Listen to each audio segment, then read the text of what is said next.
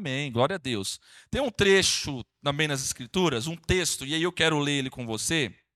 Ele é um pouquinho grande, mas não tanto. Mas é só para a gente trazer uma perspectiva e lembrar do profeta que eu quero falar aqui e linkar com um trecho das Escrituras que nós lemos na boca de Paulo. Abra aí as suas Escrituras para ver se você lê mesmo, você saber onde é que está isso aí. Mas seja corajoso, se tiver Bíblia de papel aí, para mim testar você. Ache aí o texto de Abacuque, capítulo 3. Nós vamos ler esse trecho aqui para linkar, ok? Só para saber se a gente está familiarizado mesmo. Como a maioria tem celular, está muito fácil, né? Deveria ter pedido para todo mundo trazer uma Bíblia de papel, aí ficaria bem legal. Mas amém, glória a Deus. Se você achou aí, tá tudo certo. Quantos acharam? Quantos acharam? Meu Deus do céu. Quem achou aí? Levanta a mão só para me ver. Uai, irmão, nem no, no celular você não está conseguindo? Abacuque, capítulo 3. Eu vou lendo já e você vai achando, a gente vai acompanhando junto. Diz assim, ó: Oração do profeta Abacuque sob a forma de canto. Como é que ele estava orando? Hã? É, tá vendo? Às vezes a gente lê esses textos muito rápido, não medita, né? Como diz lá o salmista no Salmo 1, não medita de dia e de noite, não reflete, e a gente lê e não presta atenção nos detalhes. O profeta está fazendo uma oração em forma de quê? De canto. Olha que interessante. Ele diz assim: ó, tenho ouvido, ó Senhor, as suas declarações e me sinto alarmado. O que, isso quer dizer? O que, que você acha que está acontecendo com o profeta Abacuque aqui? Da onde é que ele está ouvindo isso? Da onde veio isso? Como é que isso veio ao coração dele novamente? Através do quê? Hã? Ele está por dentro de alguma coisa, ele está por dentro de alguma história. Da onde é que veio isso? Tem ouvido o quê? Deus está falando, logicamente, por meio da, do profeta, mas ele também fala por meio daquilo que já estava é, é, relatado, já disponível naquele tempo para ele. Então, o que está acontecendo aqui? Ele vai dizendo assim: ó, tenho ouvido ao Senhor as tuas declarações e me sinto alarmado. Aviva a tua obra, ó Senhor, no decorrer dos anos. É uma oração em forma de quê, irmão? De quê? Tá bom, não esquece disso. E no discurso ou no decurso dos anos, faze-a conhecida na tua ira. Lembra-te da tua misericórdia. Deus vem de Temã e do monte Parã. Vem o santo. A sua glória cobre os céus e a terra se enche do seu louvor. O seu resplendor é como a luz, raios brilham da sua mão, e ali está velado o seu poder. Adiante dele vai a peste e a pestilência segue os seus passos. Ele para e faz tremer a terra. Olha e sacode as nações. Esmigalham-se os montes primitivos, os outeiros eternos se abatem. Os caminhos de Deus são eternos. Vejo as tendas de Cusã em aflição, os acampamentos da terra de Midian tremem. Acaso é contra os rios, Senhor, que estás irado?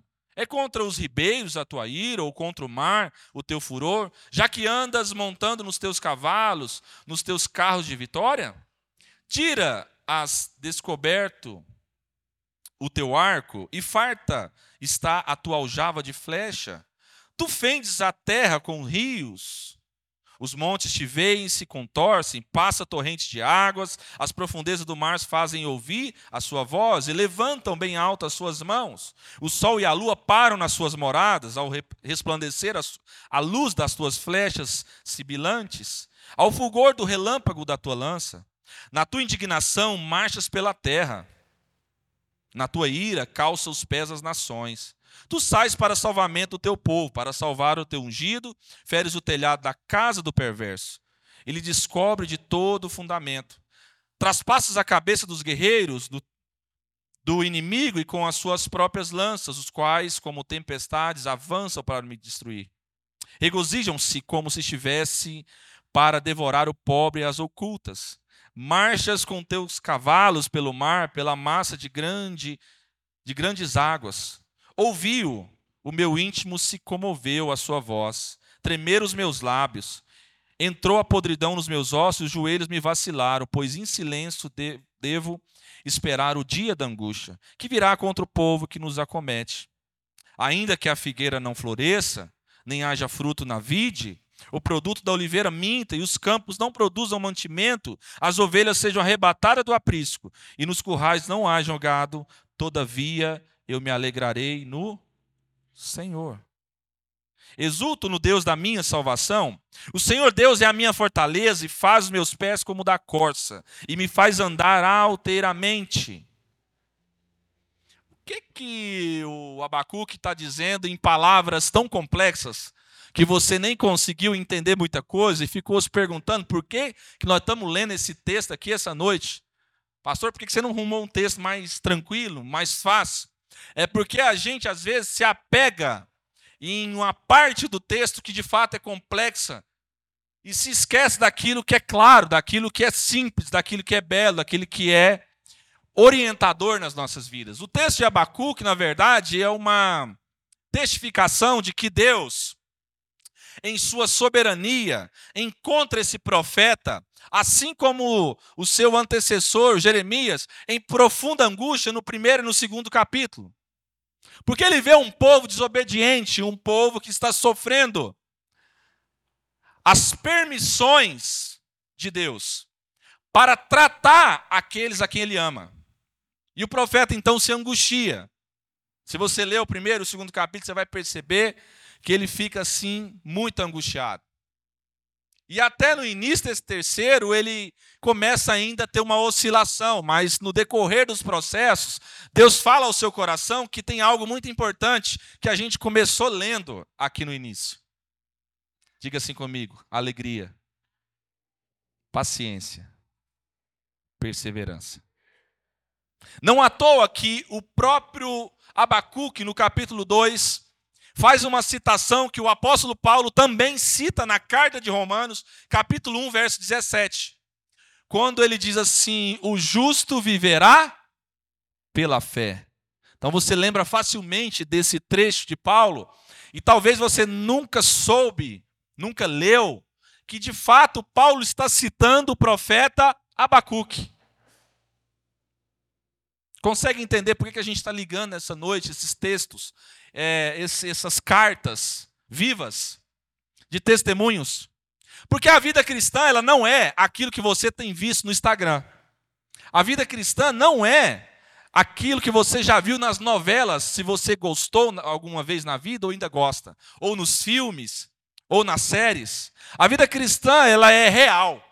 Ela é no chão da vida e ela acontece no dia a dia, durante a sua caminhada, em todos os momentos, em todas as áreas da sua vida. Deus trabalha em nós, em todos os processos dele e em todas as áreas do nosso interior. Isso quer dizer para nós, e eu quero dizer para você nessa noite, que o que Deus está dizendo para nós é que até mesmo os profetas, levantados para animar o povo, para declarar uma palavra de orientação, uma palavra de ânimo.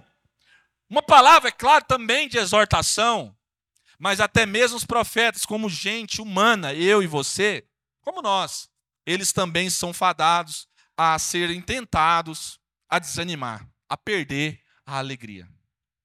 Isso cabe uma pergunta para nós. Talvez você, e com certeza isso já aconteceu, ou aconteceu na sua história, na sua vida, ou pode estar acontecendo hoje exatamente. Um bom tempo. Talvez você perdeu a alegria de viver. Talvez você perdeu a alegria de contemplar e experimentar as coisas mais simples que Deus te abençoou e te concedeu. Isso só acontece quando a gente começa a focar naquilo que são os problemas, as dificuldades e até mesmo os tratamentos de Deus na nossa vida. E quando Deus diz não para nós, a gente acha que Deus odeia a gente, que Deus não ama a gente, que Deus se esqueceu de nós. Quando você não é respondido numa oração da forma que você gostaria, quando a sua vida não aconteceu aquilo que você sonhou, então você começa a achar que Deus te esqueceu e por isso, naturalmente, você é enganado pelas circunstâncias e pela semente maligna e começa a perder a sua alegria. O profeta vive essa realidade. Como eu disse, o seu antecessor, Jeremias também passa pelas mesmas dificuldades. Não à toa, Jeremias escreve um livro inteiro chamado Lamentações. Um livro que fala de quê? Lamento. De alguém que estava assim, sendo tentado a perder o que, irmãos? O que, irmãos, que ele estava sendo tentado? Perder a alegria. Olhe para você nessa noite e perceba assim se você não está focado numa ansiedade do que virá no ano de 2024 e daquilo que você não conseguiu conquistar em 2023. E por isso você se entregou uma disposição mental que está roubando a sua alegria. Alegria não, trata, não se trata apenas de um sentimento, mas alegria é uma convicção que nos leva a andar numa vida de contentamento. É por isso que a gente confunde a alegria de Deus com felicidade no mundo. Porque a alegria, segundo Deus, fala de um contentamento pautado numa convicção de fé. De homens e mulheres que, apesar de não estar enxergando nada e as coisas não estarem acontecendo do jeito, que a gente planejou, a gente caminha contente, grato o tempo todo com ações de graças ao Senhor, porque nós sabemos que aquele que nos chamou, aquele que nos prometeu é fiel para cumprir. Aquele que começou uma boa obra nas nossas vidas é fiel para terminar. Eu não estou falando para você de coisas materiais, porque Deus não está te prometendo coisas materiais. Apesar dele ser dono de todas as coisas e nos conceder tantas coisas boas também materiais. Eu estou falando de algo que não tem preço. Porque se a gente falar de coisas materiais, nós vamos falar de algo que está precificado. E as coisas eternas não é coisa precificada. Aquilo que você põe preço, paga e compra. As coisas eternas falam de coisas de valor. Então, quando você estiver tentado a perder a sua alegria, impaciente, e deixar de perseverar na fé, que é uma marca de um salvo, lembra que as coisas eternas não têm preço, têm valor. Então você não abre mão daquilo que tem valor para você. Ainda que você não enxerga coisas aqui que tem preço. Eu sei que isso pode até parecer assim, poxa, tá bom. Eu já ouvi algo parecido, algo semelhante, ok? E aí? O que que isso nos ensina? Nos ensina que em toda a história cristã, durante toda a peregrinação terrena do povo de Deus, o povo de Deus, como igreja cristã e família de Deus, só evidenciou e só cresceu e só frutificou, segundo o Espírito, quando passou por tribulações. E o que, é que a gente mais quer fugir nessa vida? Seja honesto, diz aí. Quando começa a acontecer uma situação que a gente está definindo que é uma tribulação, o que, que a gente começa a falar para Deus? Deus, pelo amor de Deus, me tira desse deserto. Só que a gente esquece que o deserto é a escola do Espírito Santo. É no deserto que Deus forma a gente. É exatamente por isso, convicto dessa alegria, apesar do sofrimento, das tribulações, que Tiago, em sua carta, no capítulo 1, nos lembra que nós devemos ter motivo de grande alegria. Por que, que ele está falando para a gente ter alegria? É loucura o que é que Tiago fala. Tiago fala assim: Oi, gente, irmãos, tem de alegria. Aí você pergunta assim: Ok, Tiago, o que está acontecendo? Uma festa? Uma celebração? Está tudo dando certo? Ele fala: Não, tem de alegria. Simplesmente pelo motivo de vocês estarem passando por diversas provações. Vai entender? Que doideira que é a vida cristã. Que loucura, que desafio que é para nós. Sabe de uma coisa? Esse tempo que nós estamos vivendo, essa, essa, esse momento da história em que nós estamos passando, aqueles que têm mais de 30 anos para frente, pode contar e entender o que eu vou falar aqui agora. Nós vivemos e estamos vivendo uma transição de uma era em que a gente teve muita dificuldade e se contentava com coisas muito simples. E agora a gente tem tudo na palma da mão. Pelo menos tudo aquilo que a gente achava muito legal. Nós estamos vivendo uma transição de uma época que a gente sonhou, uma criança sonhava em ter um videogame. Hoje ela tem qualquer jogo que ela quiser na palma da mão dela, então por isso ela não tem mais valor, não tem mais graça. A gente sonhava em ter um veículo para andar. Hoje a gente tem a oportunidade de andar em bons veículos, não, às vezes não é seu, mas é de um amigo, é do seu irmão e você tem esse privilégio, que bom, uma bênção. E aí a gente perdeu o senso de gratidão, de alegria, não nessas coisas. Não confunda o que eu estou falando, mas de estar contente com toda a graça que Deus tem nos dado. E aí a gente está sendo levado a viver uma vida de descontentamento, de tristeza, de, de ansiedade, por algo que a gente não sabe. Se eu perguntar para alguém ansioso por que, que ele está ansioso, ele não sabe explicar. Porque a ansiedade é uma, é uma dúvida cruel de uma pergunta que você não sabe fazer, nem da onde veio, nem para que está ali, nem para que, que serve, nem o que, que pode te ajudar. É uma, é uma pressão contrária sobre a sua vida que vai te levando a perder a alegria da salvação. Um dos pontos que fazem isso conosco é deixar de meditar nas Escrituras. Outro ponto que também faz isso conosco é deixar de ter uma vida de oração. Pastor, mas eu não tenho vontade de ler as Escrituras e eu não tenho vontade de orar. Faça sem vontade. Quem fica nessa historinha de que ah, é porque eu não tenho vontade, por isso eu não faço, não é porque pode, mas quem a gente até tolera é criança. Porque não entende nada. Adulto não anda mais por aquilo que tem vontade. Adulto faz o que tem que ser feito. Amém, irmãos?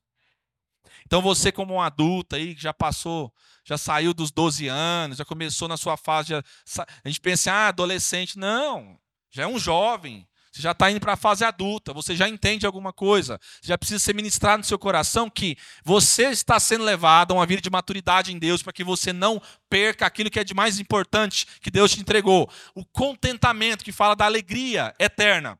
Então você vai ser colocado em situações muito difíceis.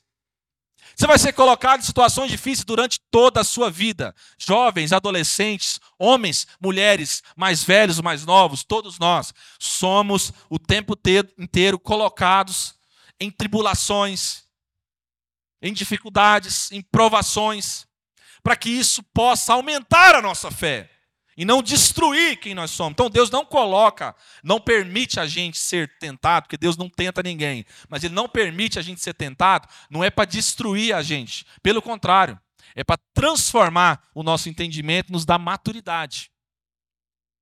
E aí a gente está tão duro de coração, a gente perdeu tanta alegria, e a gente está tão impaciente, porque as coisas ficaram muito fáceis, então a gente perdeu a paciência, já nada tem mais graça que a gente não consegue desfrutar de mais nada. E por isso a gente perde a alegria. E perdendo a alegria, a gente perde a sensibilidade no espírito.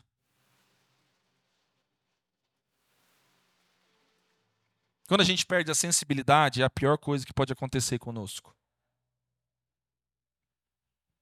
A gente não consegue perceber o ambiente que a gente está. Nós não conseguimos perceber a graça de estar aqui essa noite, por exemplo. Ah, mas num clube, tá? Nossa, eu pensei que aqui estaria bem melhor. Eu imaginei que aqui, nossa, seria assim, diferente, sei lá. A gente nem sabe explicar. A gente quer algo que a gente nem sabe. Mas eu quero. Porque eu estou insensível, sem alegria, sem paciência, a gente vê aqueles que estão caminhando, engateando na fé, a gente está impaciente com eles. Porque o nosso conceito de igreja se tornou, depois que perdemos a alegria, um serviço bem prestado. Então a gente não consegue desfrutar de um trabalho de entrega, a alegria da entrega. A alegria é algo tão fundamental na vida de um cristão que Paulo vem dizer que Cristo se esvaziou de si mesmo. Abriu mão da sua glória por um único motivo: pela alegria que lhe foi proposta. Você pode abrir seu coração nesse instante e dizer assim: Senhor, restaura sobre mim a alegria da salvação. não está nas coisas, não está nas posses, não está em nada que esse mundo te propõe. Não é o mundo, irmãos, não é a terra aqui que dita as regras para o céu. É o céu que vem e traz a consciência de eternidade e reino de Deus para nós. O que, que a gente está fazendo? Nós estamos invertendo. Até nas canções. Nós cantamos uma canção aqui que é linda. Quem cantou aquela canção assim, ó? Até que o Senhor venha, eu vou clamar. Linda, não é? Mas tem uma parte dela que é perigosa. Porque o autor deu uma vacilada. Perdoa ele porque é nosso irmão. Deus vai falar o coração dele. Mas ele diz assim: faz a eternidade se alinhar com o natural. Uh -uh. Gravíssimo isso. Quando a gente não lê Bíblia, quando a gente perde a alegria de meditar, de orar, de ser sensível ao Espírito, a gente engole isso facilmente, sim ou não? Aí a gente engole qualquer coisa, fica doente espiritualmente, até fisicamente, e a gente está perguntando assim: de quem é a culpa? Quem é que eu vou acusar no meio da igreja?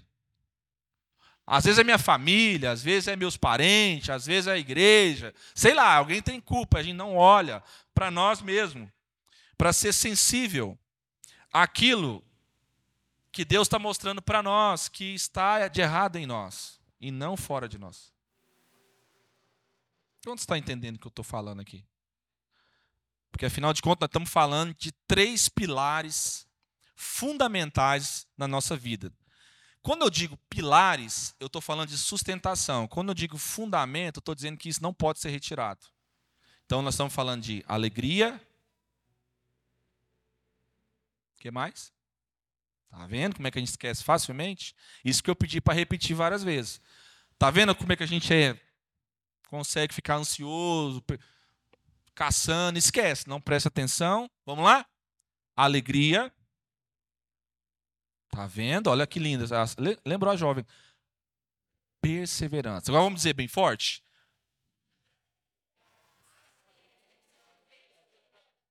Você vai pregar para o seu coração todos os dias. Eu preciso ser restaurado. Na onde? Mais forte, irmão. Vamos lá. Diga assim comigo assim: eu quero, em nome de Cristo Jesus, ser restaurado. Diga assim: na alegria, na paciência e na perseverança. Porque, mesmo que eu não veja nada, agora lembra do Abacuque, está percebendo o quanto que os dois estão ligados? O Paulo está dizendo o quê? Alegrem-se no quê? Na ex Sejam pacientes no quê? Na tribulação. E perseverem no quê? Fala a verdade, irmão. Qual desses três você está cumprindo todo dia na sua vida? Olha para esse ano que se encerra. Seja honesto com você mesmo. Você não ficar procurando algo que nunca chega, que você não entende e que é só uma expectativa. Não, o reino de Deus não é uma expectativa. O reino de Deus é algo concreto. Nós não andamos por expectativa, nós caminhamos por esperança. O Paulo não está dizendo assim, ó, alegrai-vos na expectativa, é isso que ele diz?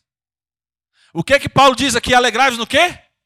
Na esperança. Esperança não é uma possibilidade de dar certo. Esperança é a convicção que está tudo pronto. Amém, irmão? Você pode dizer amém. Se você tem esperança, você pode dizer amém. Pode falar.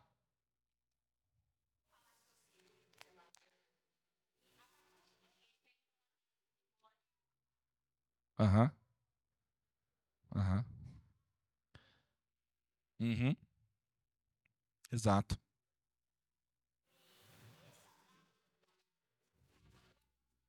Uhum.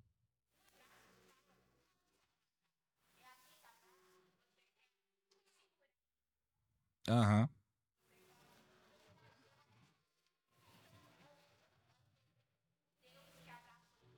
Uhum. Isso, exatamente. Sim. Esse abraço, inclusive, dentro dessa perspectiva que você está lembrando, Thaís, fala que o nome dele, dessa perspectiva de aquele que abraça, é Deus através dele mesmo, de fato, dando um abraço no sentido de querer manter o povo perto. Não de simplesmente fazer o que a gente faz muitas vezes, do tipo assim, eu te abraço aqui agora, mas eu quero te manter longe. É um Deus de perto e não um Deus de longe, porque é um abraço paternal. Presta atenção, o abraço de Deus não é um abraço de divindade. A gente olha para Deus como se fosse assim, só aquele tem todo o poder. Mas o que Deus está ensinando para nós é que não, ele não desejou se revelar para nós como divindade. Porque divindade, de fato, ele é, e todo está claro para todo mundo, porque tudo que ele criou revela o seu poder. Mas o seu poder está apontando para a sua vontade, e a sua vontade agora vai falar da sua natureza paternal. Então não é apenas viver sob a lei. Na verdade, a lei era só para nos apontar a um caminho de relação com o nosso Pai, que a gente perdeu lá no Éden. Amém? Então, sobre esse abraço, Thaís, é exatamente isso que Deus nos traz quando nós nos refugiamos nele. Apesar do profeta estar sendo tentado a desanimar, qual é o caminho que ele toma? Ele começa a fazer uma oração em forma de canto. Você já. Gente, vou dizer uma coisa para vocês. As Escrituras nos ensinam a palavra do Senhor no tempo todo, para a gente não ficar ansioso e se perder nessa vida. E a gente, porque não lê, ou então porque não obedece e não crê, perdeu a sensibilidade, nós estamos aí patinando nessa vida. Sabe quando. Deixa eu dar um exemplo para você entender o que eu quero dizer. Nós precisamos ter, ser tão sensível, mas tão sensível, e é isso que Deus quer trazer para nós. Não fica assim, ah, Senhor, esse ano você vai me dar minha casa. Pelo amor de Deus, irmão. Deus pode te dar uma casa a hora que você quiser. A hora que você quiser, não, perdão. A hora que Ele quiser. Deus pode te dar qualquer coisa nessa vida, porque coisa é só coisa. Ele é dono de tudo, de todos, e tudo está na mão dele. Não se prenda a isso. Não fica assim, ah, que esse ano vou trabalhar muito, que eu vou conquistar. Beleza trabalhe, seja organizado, a gente precisa melhorar, todos nós, inclusive eu, mas assim, põe uma coisa na sua cabeça. O nosso propósito como pessoa nessa vida, Deus nos fez nascer, existir, para que pudéssemos conhecê-lo como Pai. E conhecendo como Pai, ter acesso ao seu coração para que a gente fosse sensível uns aos outros, para que então através de nós, Deus pudesse alcançar os irmãos que estão distantes, insensíveis, sem alegria, sem paciência e sem perseverança. Então eu e você somos consolados por Deus para consolar uns aos outros. E quando a gente se isenta disso, a gente perde a sensibilidade, a gente perde o senso da vida, do propósito. A gente começa a achar então que aquilo que a gente precisa correr atrás nessa vida, exatamente são essas coisas que nós estamos falando. E não as coisas que têm preço, e não aquilo que tem valor celestial. Aí é por isso que você nunca tem alegria. Aí você até consegue, presta atenção no que acontece com a gente. Às vezes a gente consegue adquirir algumas coisas nessa vida. A gente pensa assim, agora eu vou ser o quê? Feliz. Aí você olha e fala, não era. Não está nisso aí. Parece que não estou tão feliz quando eu imaginei. Parece que a casa dos meus sonhos é bom, tal, mas passou empolgação. Daqui a pouco você já quer outra coisa. Não está satisfeito, porque Deus te criou para você se satisfazer nele. Fala de contentamento, fala de deleite. E nós só podemos andar nessa vida, a única vida que vale a pena viver e que é verdadeira, se nós fizermos como Paulo fez, como Abacuque fez, como Jeremias fez, como todos os homens e mulheres de Deus fizeram apesar de serem tentados a retroceder, continuar perseverantes, porque Jesus disse que a marca de um salvo é a perseverança. E como é que você conhece um salvo, então, para saber se de fato ele é perseverante? Tem um outro ponto que Jesus falou. Vocês vão conhecer que tipo de gente, que tipo de árvore é cada um, pelos seus pelos seus frutos. Então a gente não tem fruto, a gente não tem perseverança, não tem nada, e a gente está culpando Deus e o mundo, porque a nossa vida, me perdoe a expressão, me permita, é uma desgraça. mas porque a gente se apoiou nas coisas do mundo, ao invés de fazer como Abacuque faz. Senhor, é o seguinte, eu fico tremendo, eu estou espantado porque o senhor faz isso, o senhor faz aquilo, o senhor vai, o senhor vai pelos montes, o senhor, o senhor abala a terra, os rios, e etc, etc, etc. Senhor, assim, eu estou, assim, às vezes até sem entender o que, que o senhor está fazendo, mas tem uma coisa que está acontecendo dentro de mim Desde quando eu comecei a voltar a orar e a falar contigo em oração, a te buscar de todo o meu coração, inclusive na sensibilidade de orar com o clamor de quem está através de uma canção, ou seja, uma intimidade.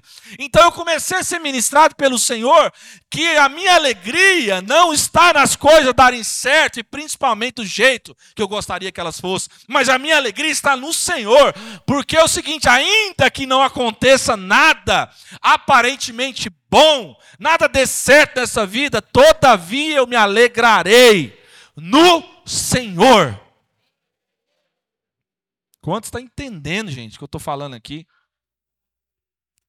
Para, esquece, abandona as expectativas.